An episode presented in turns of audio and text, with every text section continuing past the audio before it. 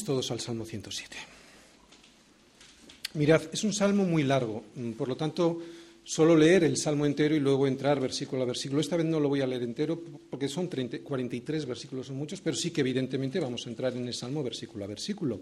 Pero ahora simplemente quiero hacer un pequeño esquema de lo que vais a ver. Fijaros, en los tres primeros versículos, básicamente sobre todo lo que se ve en el primero, dice que el Señor es bueno. ¿De acuerdo? Esos tres primeros versículos lo podríamos resumir ahí, así. Dios es bueno, el versículo 1 al 3, y da un motivo. ¿De acuerdo? Y lo vamos a ver ahora en la predicación. No os lo adelanto, pero da el motivo de por qué Él es bueno. Después hay una serie de versículos que van desde el 4 hasta el versículo 32, en el que vamos a ver una serie de ilustraciones, concretamente cuatro ilustraciones. ¿no? La primera ilustración, eh, ilustraciones de la historia del pueblo de Israel y en realidad nuestra historia, ¿de acuerdo? Nos vamos a ver reflejados nosotros. La primera ilustración permite hambre y sed en nuestra vida el Señor. Y vamos a ver el porqué. Si os fijáis en el versículo 6, tenéis ahí, entonces clamaron al Señor en su angustia y Él los libró.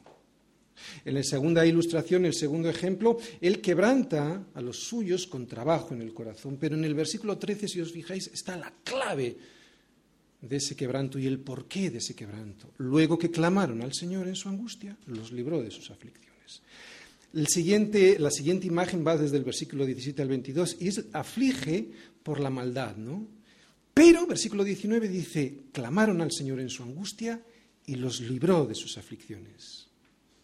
Y la última ilustración va del versículo 23 al 32 en la que Él permite tormentas en nuestra vida, pero fijaros en el versículo 28, entonces, al ver las tormentas, entonces claman al Señor en su angustia y los libra de sus aflicciones. La siguiente parte del Salmo es del versículos 33 al 41 y ahí vamos a ver un resumen, un resumen de cómo Dios trata a los rectos y cómo Dios trata a los malos para finalizar con los versículos 42 y 43, en el que vamos a ver una respuesta, una pregunta, es una pregunta básicamente retórica porque tiene una respuesta, ¿de acuerdo? Implícita en la pregunta y también en, el versículo anterior, en el 42. Este, pues, es el salmo que hoy vamos a predicar. Alabad al Señor porque Él es bueno. ¿Por qué es bueno? Porque para siempre es su misericordia. Díganlo los redimidos del Señor, los que ha redimido del poder del enemigo y los ha congregado de las tierras del oriente, del occidente, del norte y del sur. Así es como comienza el Salmo 107. Alabad al Señor, ¿por qué? Porque Él es bueno, porque para siempre es su misericordia. O sea, que su bondad se manifiesta, ¿cómo? En su permanente misericordia, que es un amor constante, amor que no nos da lo que, lo que nos merecemos. Esa es la misericordia, porque ¿qué es lo que nos merecemos sino la muerte? ¿Por qué es bueno? Lo dice ahí, porque para siempre es su misericordia. Pero atención, no es para todos este para siempre de su misericordia. Dios está siempre lleno de misericordia. Mira, por muchos errores que cometas, nunca el propósito de Dios será abandonarte o hacerte ningún mal. Todo lo contrario, porque el que comenzó en vosotros la buena obra, la perfeccionará hasta el día de Jesucristo.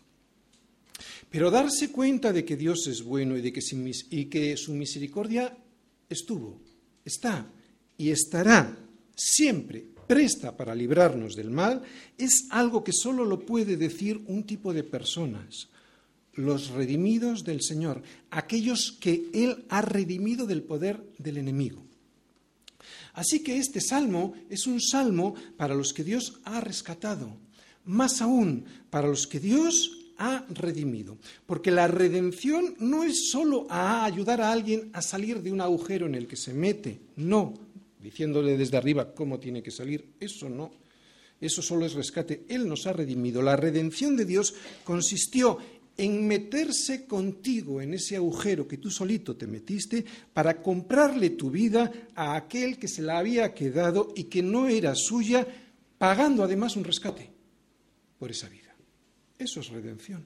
O sea, redimir es volver a adquirir lo que era suyo, pagando por ello un precio.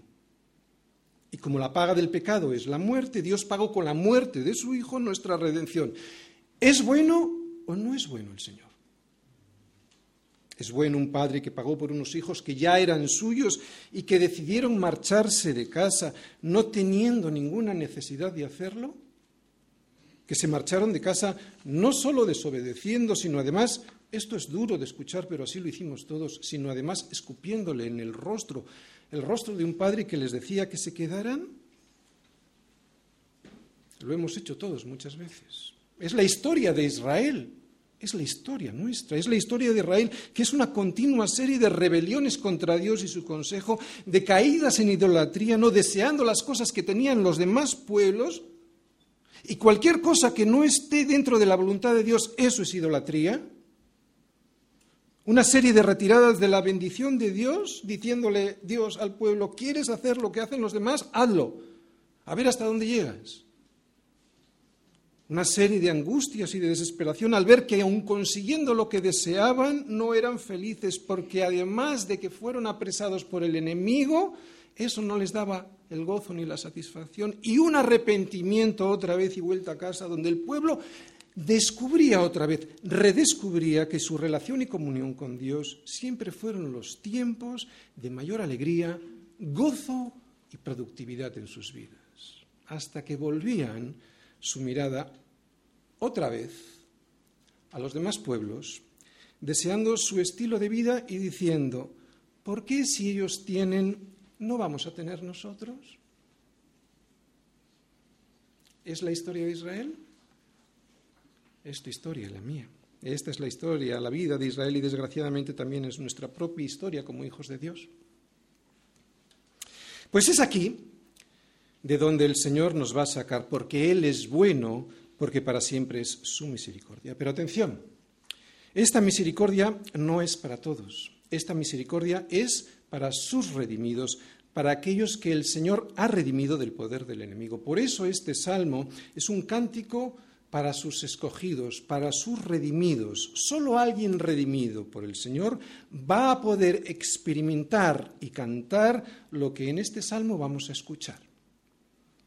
Lo repito otra vez, por muchos errores que cometas, nunca el propósito de Dios será abandonarte o hacerte ningún mal.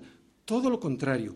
Pero tenemos que darnos cuenta de dónde o en dónde nos hemos metido. Darnos cuenta cuál es nuestra condición y clamar para poder ser liberados. Dios usa incluso nuestra desobediencia y necedad para sacarnos del muladar en el que solemos meternos. Por eso el propósito que Dios tiene con nuestro quebranto siempre es bueno. Él lo usa para que volvamos a casa como el hijo pródigo. Pero para que eso ocurra, para que eso ocurra me tengo que dar cuenta en dónde me he metido, que ha sido por mi culpa y clamar para poder ser liberado. Porque sin quebranto sin quebranto no hay liberación. Y debe ser un quebranto verdadero. No es un simple ay, ay y llorar por las consecuencias de mi pecado dirigiéndome a Jesús y ya. No. Porque en el nombre de Jesús mucha gente clama y no pasa nada. Porque llorar por las consecuencias del pecado, todo el mundo llora. ¿Quién no llora por la situación que provoca un divorcio o la que provoca la quiebra de un negocio en el que no me tenía que haber metido, en el que no te tenías que haber metido? Y lo sabías, porque era un yugo desigual. No, este no es un lloro el que vamos a ver así en este salmo. Este no es el lloro que hoy vamos a ver y que Dios quiere. Lo que hoy vamos a ver es un quebranto muy diferente a esas lágrimas egoístas que a veces todos hemos soltado por las consecuencias de lo que hemos hecho. El quebranto del que nos habla la Escritura, y atención, esto es lo importante, y el que provoca la misericordia de Dios, no es un llorar egoísta por lo que, ay, lo que me ha pasado, ay, lo que he hecho o me han hecho. No, es un llorar por quién soy yo y cómo me he comportado con ese Jesús que pagó por mí en la cruz y al cual nunca serví por eso llegué a donde llegué, porque nunca le serví. Solo me dediqué a vivir la vida cuando resulta que soy uno de sus redimidos. Por eso este quebranto solo lo pueden clamar los redimidos del Señor, o sea, aquellos que ha congregado de las tierras del oriente, del occidente, del norte y del sur. Así es su iglesia, así es su iglesia hoy. Y yo creo que hoy aquí tenemos una buena representación de gente del oriente, del occidente, del norte y del sur, todos redimidos por el Señor y congregados en su nombre. Es una iglesia pequeña, pero tenemos representación de todas las partes. ¿eh? Y si eres de estos y estás congregado hoy aquí, seguro que hoy vas a descubrir la necesidad de este lamento. Porque este quebranto surge al descubrir cómo soy de miserable. ¿Te das cuenta ahora que incluso el ser quebrantado por el Señor es pura misericordia? Porque si no eres quebrantado, jamás clamarás por la misericordia necesaria para ser liberado. ¿Para qué? Si crees que no la necesitas. Todo te va bien a pesar de que no sirves al Señor. ¿Te das cuenta cómo el quebranto que Dios provoca en tu vida es pura misericordia? Por eso los redimidos del Señor saben que es bueno. ¿Por qué? Porque para siempre es su misericordia.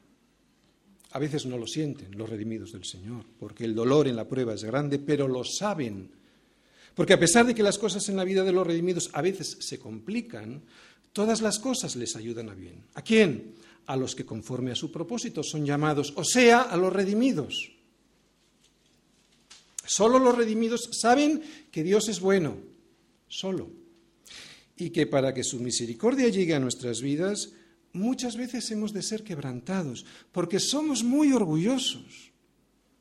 E incluso a veces ni ese quebranto nos lleva hasta los pies de Cristo debido al terrible orgullo de nuestro corazón. Así lo hemos vivido aquí muchos de nosotros, ¿no? En nuestra propia vida. Por eso, y aunque a mí me duele ver a otros pasar por donde yo he pasado antes, sé que eso es tan necesario para ellos como lo fue para mí.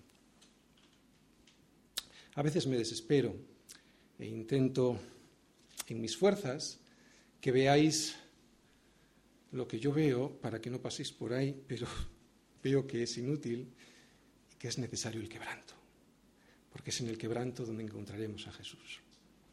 Nadie aprende en cabeza ajena.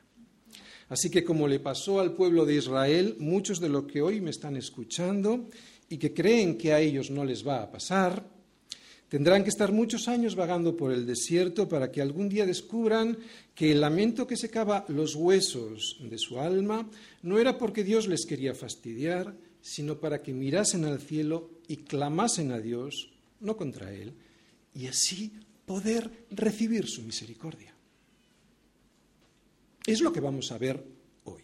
La historia de un pueblo desamparado y que sabe que necesita ser levantado porque se ha perdido. Y clama, y clama por la misericordia de Dios. Vamos a ver el lamento de aquellos que claman para ser liberados del hambre y la sed que dan este mundo y sus promesas. Una cosita que vamos a ver. La segunda, que claman para ser liberados de la esclavitud del pecado. También vamos a ver que claman para ser liberados de la angustia que produce ese pecado y vamos a ver también que claman para ser liberados, para poder volver a casa, para llegar al puerto deseado. Lo que hoy vamos a ver es el lamento de sus redimidos. Lo que hoy vamos a ver es un lamento para poder volver a casa y la alegría de ver su misericordia. Salmos 107. Alabad al Señor porque Él es bueno. Díganlo los redimidos del Señor, es lo que vimos, lo que vemos en los versículos unidos. Porque que Dios es bueno, que Dios es bueno solo lo saben los redimidos del Señor. Dios es bueno, que no te quepa la menor duda. Y las crisis, las crisis a veces son necesarias para que las obras de Dios se manifiesten en ti. Lo vuelvo a repetir, Dios es bueno, que no te quepa la menor duda. Y las crisis a veces son necesarias para que la gloria y la obra de Dios se manifieste en tu vida, para que al ver la misericordia que Dios ha tenido contigo al sacarte del desierto en el que te has vuelto a meter, alabes y bendigas al Señor. Dios es bueno, pero esto solo lo entienden sus redimidos. Fíjate si Dios es bueno, que para sacarte de la angustia que produce el pecado es necesario que Dios intervenga y te quebrante para que puedas clamar, porque la misericordia de Dios y atiende. La misericordia de Dios no opera sobre un corazón orgulloso. No opera sobre un corazón ensoberbecido. Por eso es muy bueno que Dios permita el quebranto en nuestras vidas, para que el orgullo sea quitado, porque un corazón orgulloso nunca acude a Dios. Mientras todo funciona en nuestra vida, nunca miramos al cielo. Solo un corazón quebrantado puede orar, ayunar y clamar a Dios pidiendo misericordia. Bien, antes de entrar en profundidad en el Salmo de hoy, vamos a ver en el primer libro de Samuel capítulo 2, cómo es la oración de alguien que ha entendido quién es aquel sobre quien desciende la misericordia de Dios. O sea, es el menesteroso, no el soberbio. ¿Y cómo lo hace? Quebrantándolo primero. Es la oración de Ana, ¿no? Yo aquí tengo puesto en mi Biblia la oración de un pobre. Y vamos a ver solo los versículos 6, 7, 8 y 9. Dice así esta oración, la oración de un pobre. Fíjate, el Señor mata y Él da vida. ¿Qué estamos viendo? El, quebranto primero, ¿verdad? Él hace descender al Seol y hace subir. El Señor empobrece y Él enriquece. Abate y enaltece te abate para que después te pueda enaltecer. Él levanta del polvo, al pobre y del muladar exalta al menesteroso, para hacerle sentar con príncipes y heredar un sitio de honor, porque el Señor, del Señor son las columnas de la tierra y Él afirmó sobre ellas el mundo. Él guarda los pies de sus santos, o sea, de sus redimidos. Hasta ahí. Mirad, acabamos de leer lo siguiente, que para poder ser levantados el Señor primero nos quebranta. Por eso Él es bueno, porque sin ese quebranto nunca clamaríamos por su misericordia. Y necesitamos su misericordia desesperadamente. ¿Por qué? Porque a veces nos perdemos, porque desobedecemos a Dios y porque aparecen tormentas en nuestra vida también. Estos son los tres motivos que vamos a ver en cuatro ilustraciones en los siguientes versículos. La primera ilustración la vamos a ver en los versículos del 4 al 9. Anduvieron perdidos por el desierto, por la soledad sin camino, sin hallar ciudad en donde vivir, hambrientos y sedientos. Su alma desfallecía en ellos.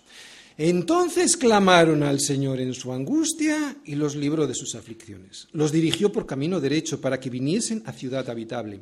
Alaben la misericordia del Señor y sus maravillas para con los hijos de los hombres, porque sacia al alma menesterosa y llena de bien al alma hambrienta. Está hablando del pueblo de Israel, está hablando de ti y de mí, está hablando de lo que a veces le ocurre a su iglesia. Todas las aflicciones que veremos de Israel en este salmo son tipos, son sombras de lo que el Señor va a hacer con nosotros, de dónde nos va a sacar, de dónde nos va a librar. Por eso este salmo es un aviso de lo que tenemos que hacer para no caer en ellas o para saber cómo salir cuando caemos en ellas. Y lo primero que tenemos que saber es lo que vemos aquí, que la comunión con el mundo, o sea, con, el sistema, con su sistema de valores, con el sistema de valores de este siglo, va a hacer lo que dice el versículo 4, va a hacer que andemos perdidos por el desierto y sin hallar ciudad donde vivir. Bien, tres veces más vamos a ver lo que dice el versículo 6 y que yo he subrayado. Lo vamos a ver cuatro veces en el Salmo. Ya lo hemos visto una en el versículo 6, lo vamos a ver tres veces más. Vamos a ver tres veces más la palabra que lo cambia todo en nuestra vida.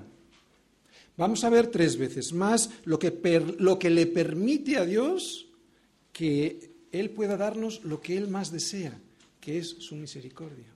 Y tres veces más vamos a ver lo que nos permite a nosotros recibir lo que más necesitamos, que es su misericordia.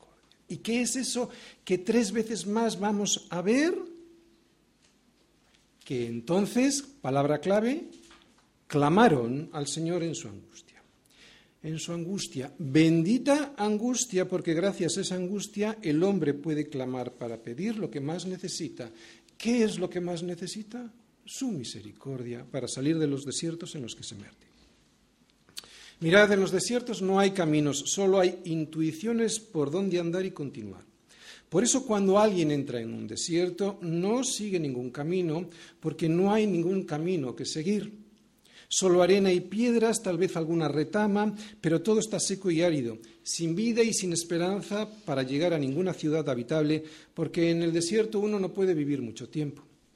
Cuando alguien entra en un desierto, no sigue ningún camino, bueno, en realidad sí, porque resulta que el desierto, el desierto mismo es el camino. Y es tan ancho ese camino que puedes andar por donde quieras, da igual, porque vayas por donde vayas, siempre encontrarás lo mismo. Arenas, piedras y ninguna ciudad donde vivir. El problema del orgullo del hombre es que piensa que sí, que sí que se puede que sí que encontrará esa ciudad habitable donde vivir, que con sus nuevas ideas y proyectos propios, filosofías, sistemas políticos, ideologías, siempre sin contar con Dios, por supuesto, encontrará el lugar donde construir esa ciudad donde poder vivir. Pero Dios dice que no existe. Y desgraciadamente de eso, de que no ha encontrado el ser humano ciudad para vivir y que donde ha estado viviendo ha sido en un desierto pasando hambre y sed, de eso, de eso solo se da cuenta uno cuando llega al final de sus días. Pero incluso entonces el orgullo de ese hombre, su orgullo, le impide reconocer el engaño que le llevó hasta la muerte, que estuvo construyendo toda su vida y sus proyectos sobre las arenas de esta vida y sin creer nunca lo que Dios le decía, que él, siendo una oveja, vivió como los cerdos que él, siendo hijo, deseaba llenar el vientre como los, con las algarrobas que comían los cerdos, pero que incluso así nadie le daba. Porque así es como paga el diablo, prometiéndote unas podridas algarrobas que luego ni te da. Pero para que su misericordia, la misericordia de Dios, llegue a tu vida, hay algo que es necesario que se dé. Primero, darme cuenta que estoy fuera de casa comiendo algarrobas cuando resulta que tengo algo mejor para comer. Y segundo, lamentarme por ello y volver a casa. Desde antes, pero sobre todo en Babel, Dios le dijo al hombre que ese no era el camino que se olvidara de ser el arquitecto de su propia salvación, que eso era un fracaso, que sin el consejo de Dios para construir su vida todo sería un desastre, que solo Él puede dirigirnos por el camino derecho. En Babel, Dios, al ver que los hombres construían su propio futuro sin contar con Él, dijo, confundamos allí su lengua para que ninguno entienda el habla de su compañero. Y desde entonces los hombres no nos entendemos entre nosotros, aunque hablemos la misma lengua y no tienes nada más que ver las noticias en la televisión. No nos entendemos. En Babel el hombre tendría que haberse dado cuenta que edificar su vida sin contar con Dios para construirla solo trae confusión. En Babel tendríamos que habernos dado cuenta que solo clamando a Dios seremos liberados del hambre y de la sed que produce no, no ir por el camino que es Jesús, el camino derecho, estrecho, sí, pero el único camino derecho que el Padre dispuso para poder llegar a la única ciudad habitable que es Él mismo, su monte santo. Desde antes, pero sobre todo en Babel, Dios le quitó al hombre cualquier esperanza de construir, de poder construir su propio futuro sin contar con Él. Y esto lo que significa es que Dios es bueno. Porque sin ese quebranto que Dios nos da de vez en cuando, nunca clamaríamos por la misericordia que necesitamos. Todo lo que Dios hace es bueno siempre. Por eso que Dios te haya dejado llegar hasta donde estás significa que Él es bueno. Y en ese quebranto, ¿sabes quién está? Está Jesús, esperándote, esperándote a saciar al alma menesterosa y llenar de bien al alma hambrienta. Solo es saciado el hambriento. Nunca el que ya está saciado podrá pedir misericordia, es puro sentido común. Por eso Él es bueno.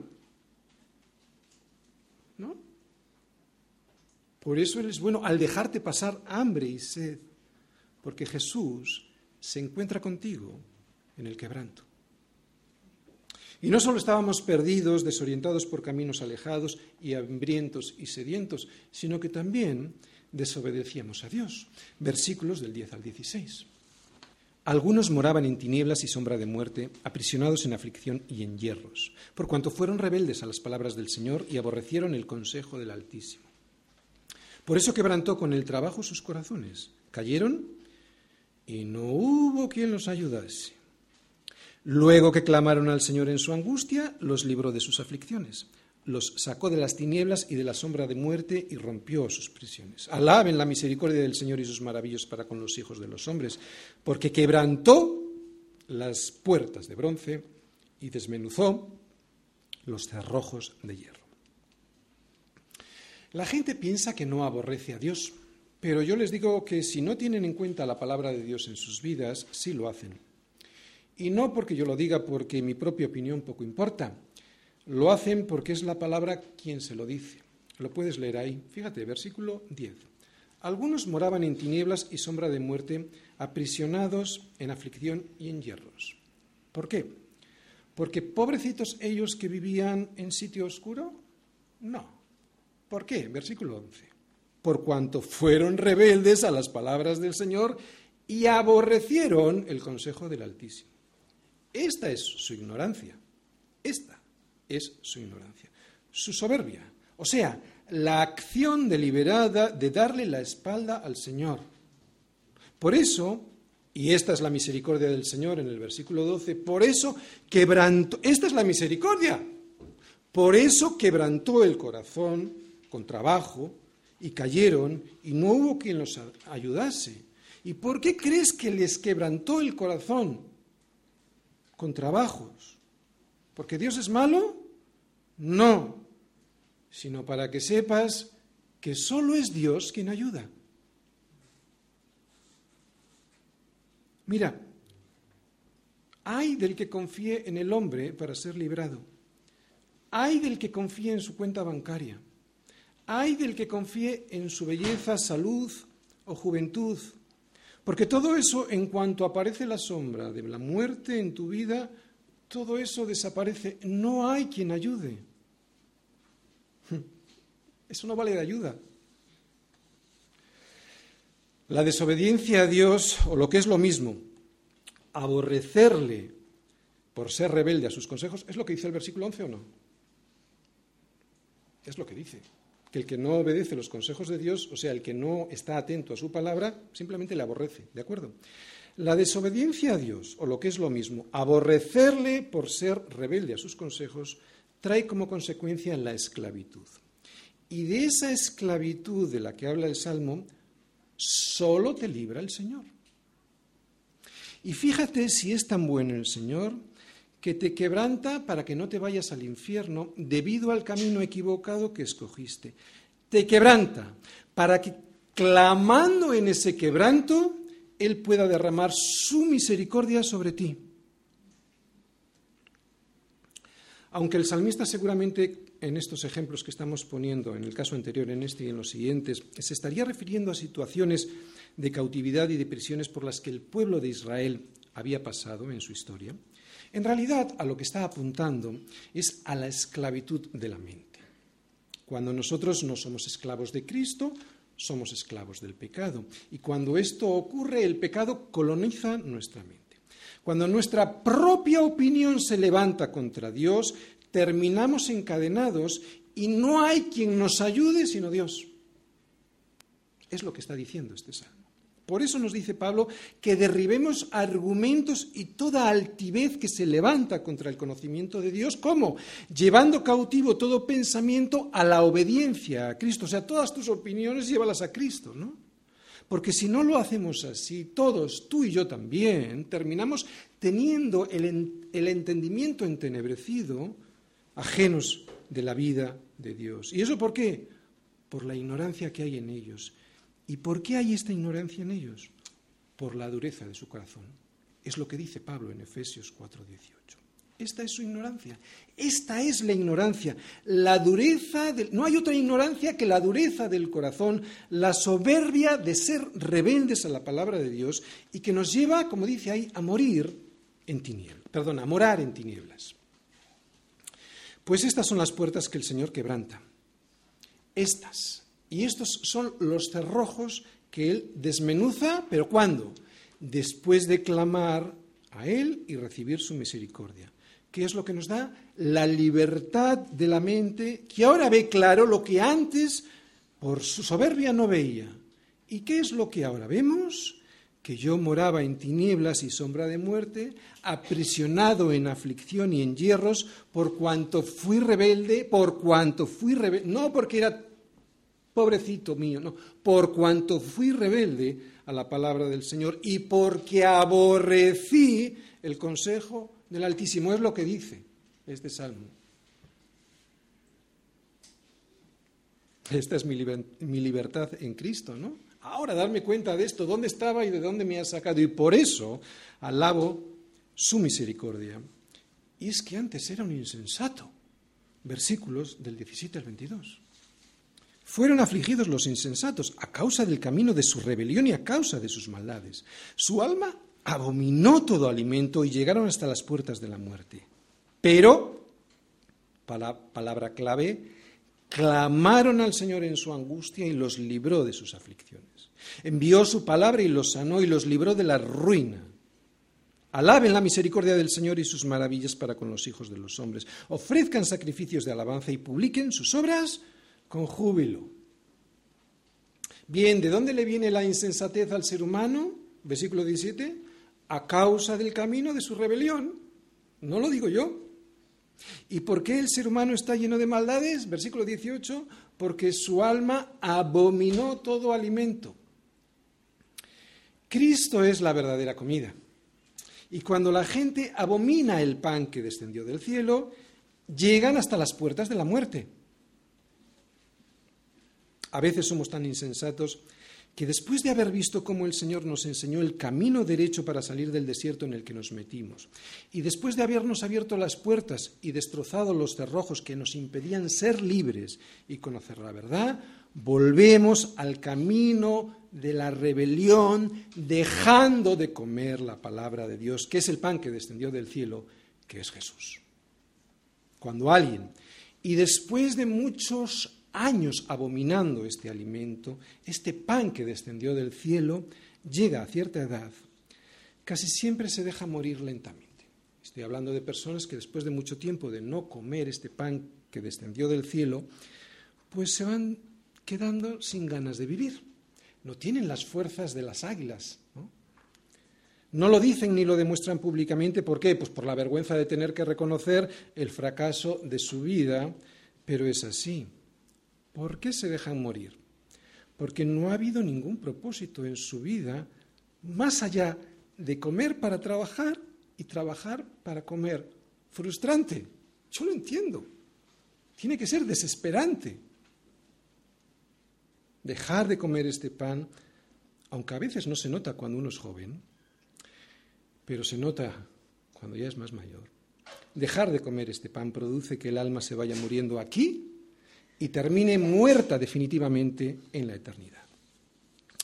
Pero en el versículo 19 volvemos a ver lo bueno que es el Señor, que a pesar de nuestra infidelidad y de nuestra insensatez, Él que hace nos afligió para que clamásemos, y en ese clamor llegó su misericordia, librándonos de la aflicción que produce ver una vida sin propósito vivir en un mundo que sin Él no tiene ningún sentido.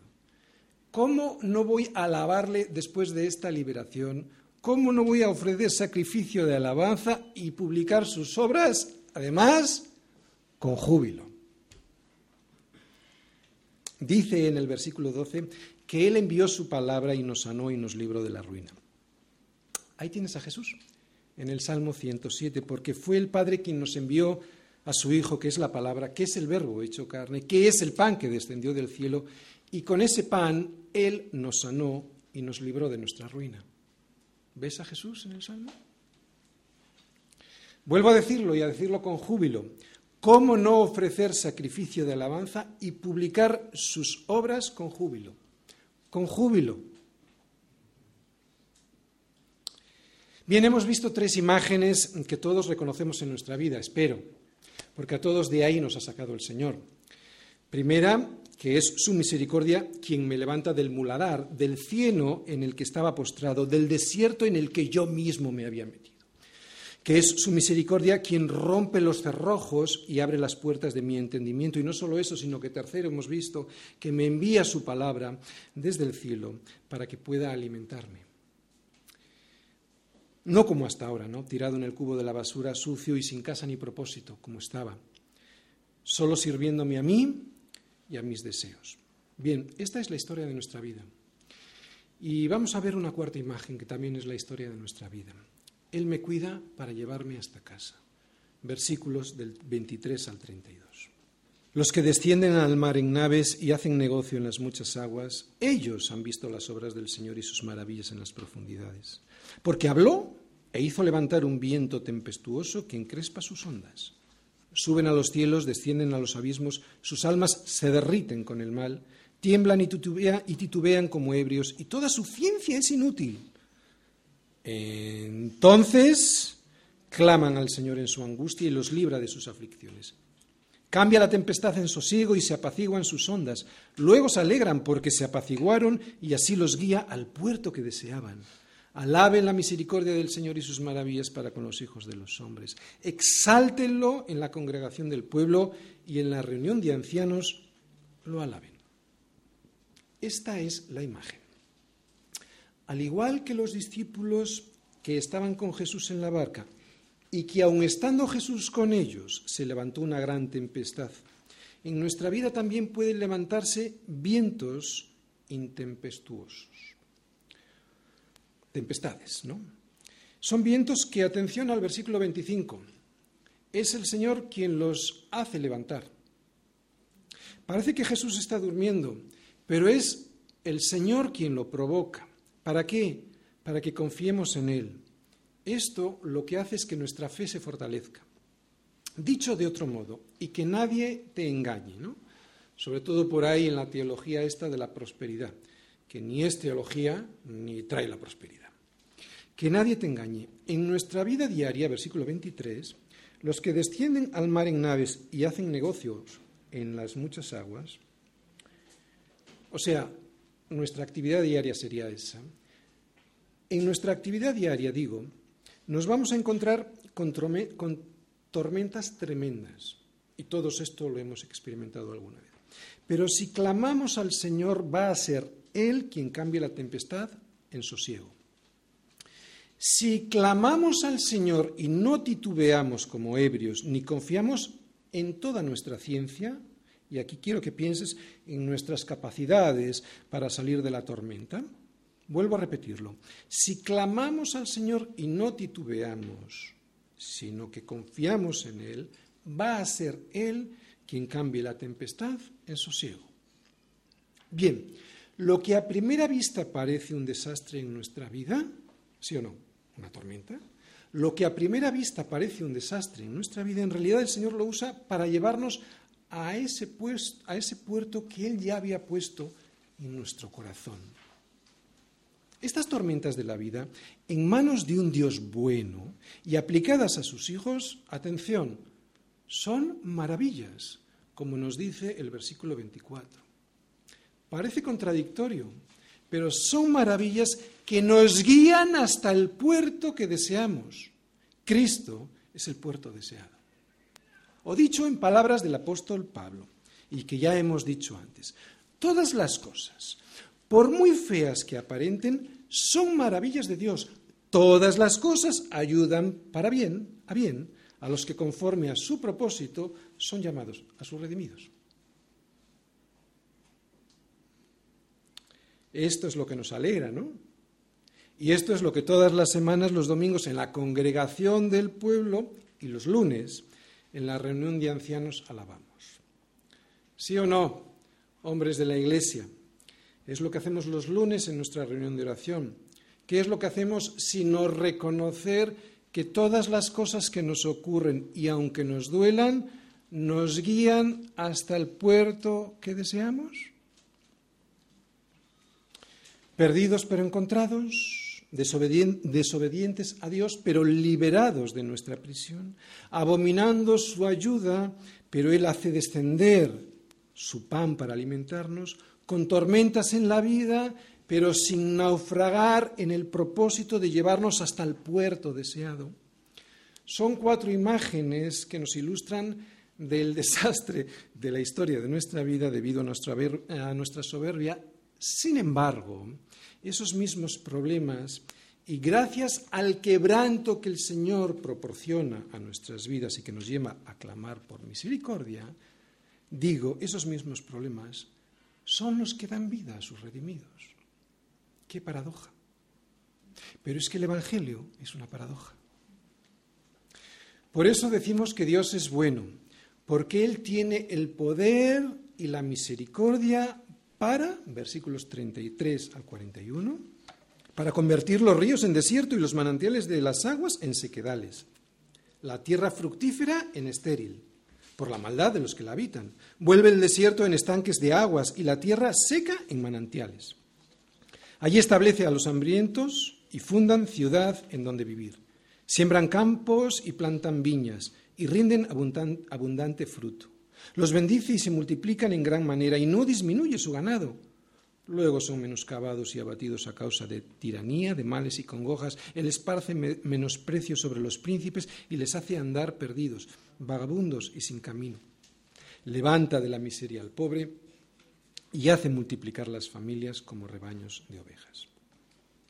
Bien, estos versículos son una síntesis de todo el Salmo. El salmista nos resume dos cosas. ¿Cómo es el permanente amor del Señor por sus redimidos? ¿Cómo es el permanente amor del Señor por sus redimidos? ¿Y cuál es el resultado? O sea, el castigo de aquellos que desprecian de manera sistemática el amor desplegado en la cruz por Cristo. Es un resumen de lo que hace Dios con ese tipo de personas, solo dos tipos de personas. Pero atención, redimidos del Señor. Atención, tenemos que tener muy claro siempre en nuestra mente y corazón Deuteronomio 7:7. Nos tiene que quedar muy claro y escrito en nuestra mente y corazón, no por ser vosotros más que todos los pueblos os ha querido el Señor y os ha escogido, pues vosotros erais el más insignificante de todos los pueblos. ¿De acuerdo? Bien, todo lo que hasta aquí hemos observado en el Salmo, ¿quién lo puede ver? Bueno, esta es una pregunta que yo me hago, porque la mayoría de las personas con las que hablo no lo ven. Por mucho y muy bien que se lo explico, parece que no tienen la capacidad para verlo. Digo que Dios es bueno, ¿no? Y que para siempre es su misericordia.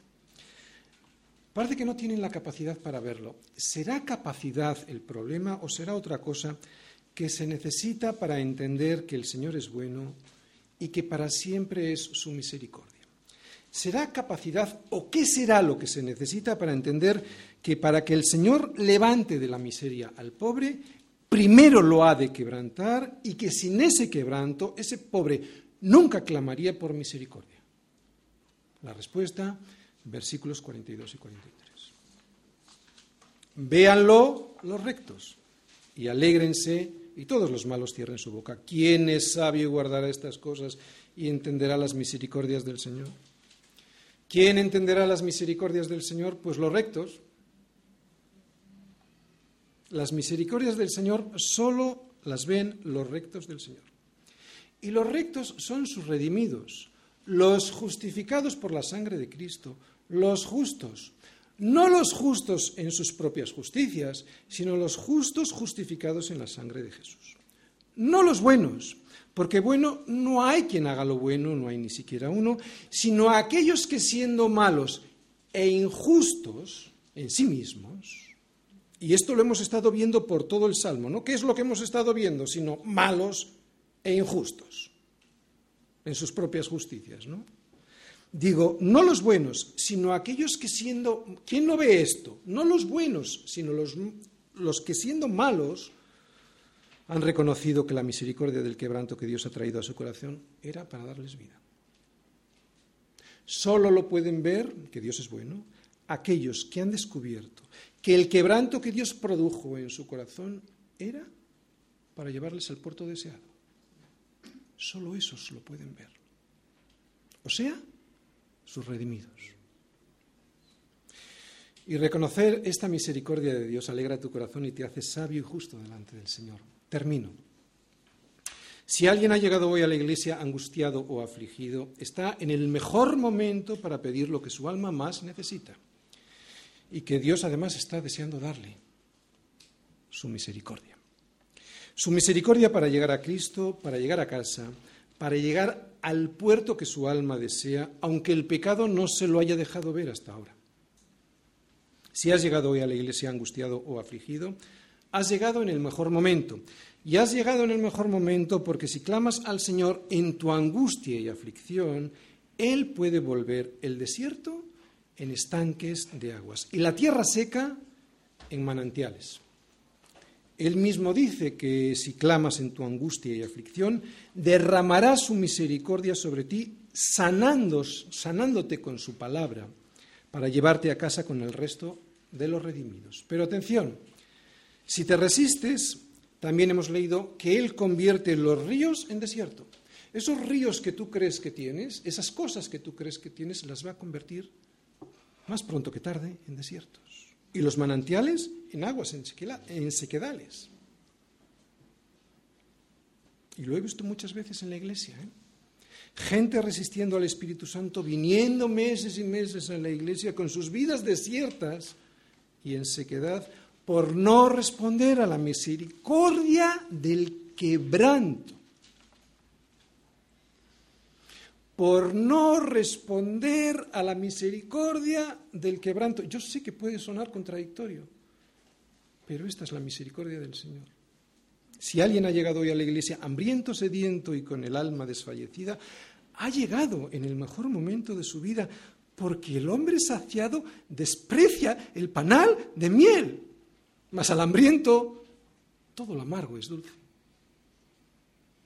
Es muy difícil que, alguien que está saciado pida que le llenen la jarra que ya está llena de su propia justicia. Es muy difícil que alguien que esté saciado sienta la necesidad de pan.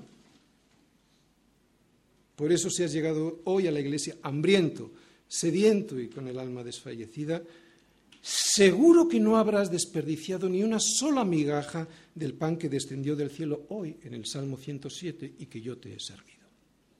Y dirás, gracias Señor, eres bueno, gracias por ese quebranto que me ha llevado a ese lugar llamado tu misericordia. Y será entonces, al llegar a ese puerto deseado por tanto tiempo, cuando los demás podrán ver que Dios ha hecho grandes cosas en la vida de un pordiosero. Sí, un pordiosero.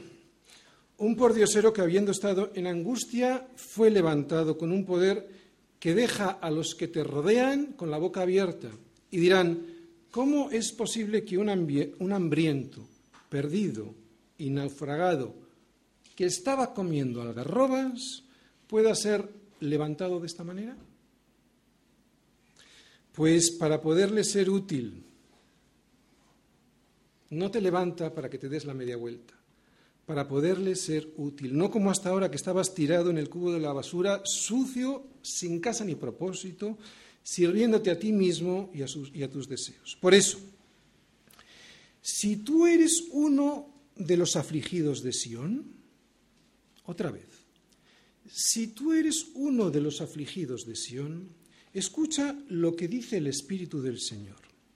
Él fue enviado para darte gloria en lugar de ceniza, óleo de gozo en lugar de luto, manto de alegría en lugar de espíritu angustiado. Por eso, por eso, por eso serás llamado árbol de justicia, plantío del Señor, para gloria suya.